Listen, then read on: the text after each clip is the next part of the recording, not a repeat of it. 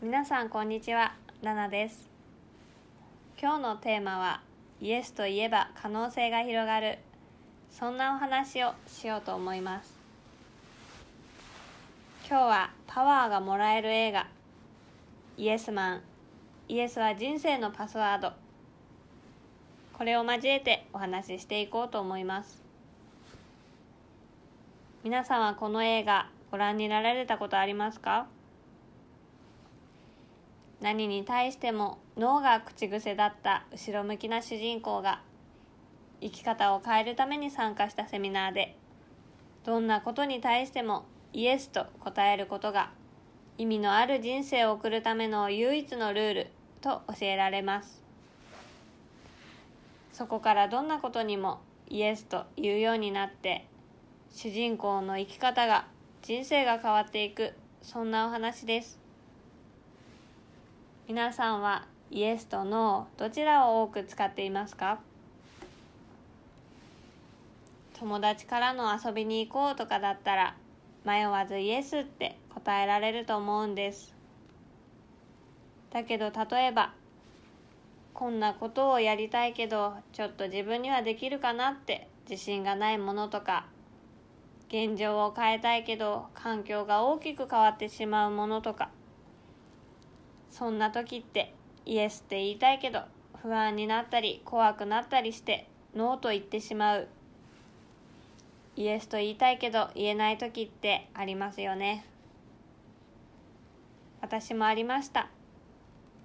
イエスと言えずに今までたくさんのチャンスを逃してきました。やりたいけど一歩の勇気が出ない時。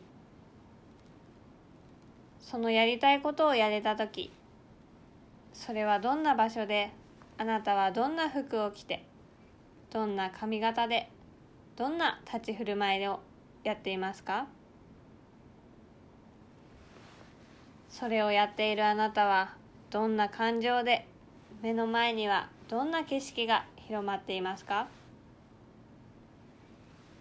やりたいこと理想を細かくしていくことで臨場感が湧き今まで見えていなかった情報が見えてきてアクションが上がります。感情が乗ることでやれなかったこともやりたいに変わります。勇気が出なくてノーと言う前に少し立ち止まって細かくイメージしていきます。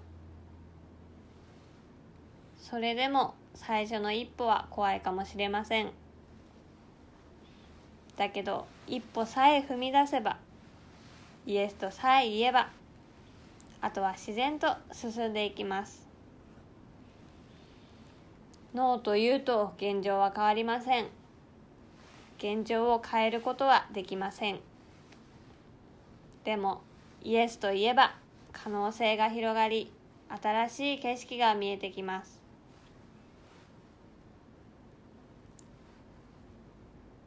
失敗しても大丈夫です。イエスと言って一歩踏み出した自分に花丸をあげます。一歩踏み出した経験が人生の糧となります。その大きな選択にイエスと答えていきましょう。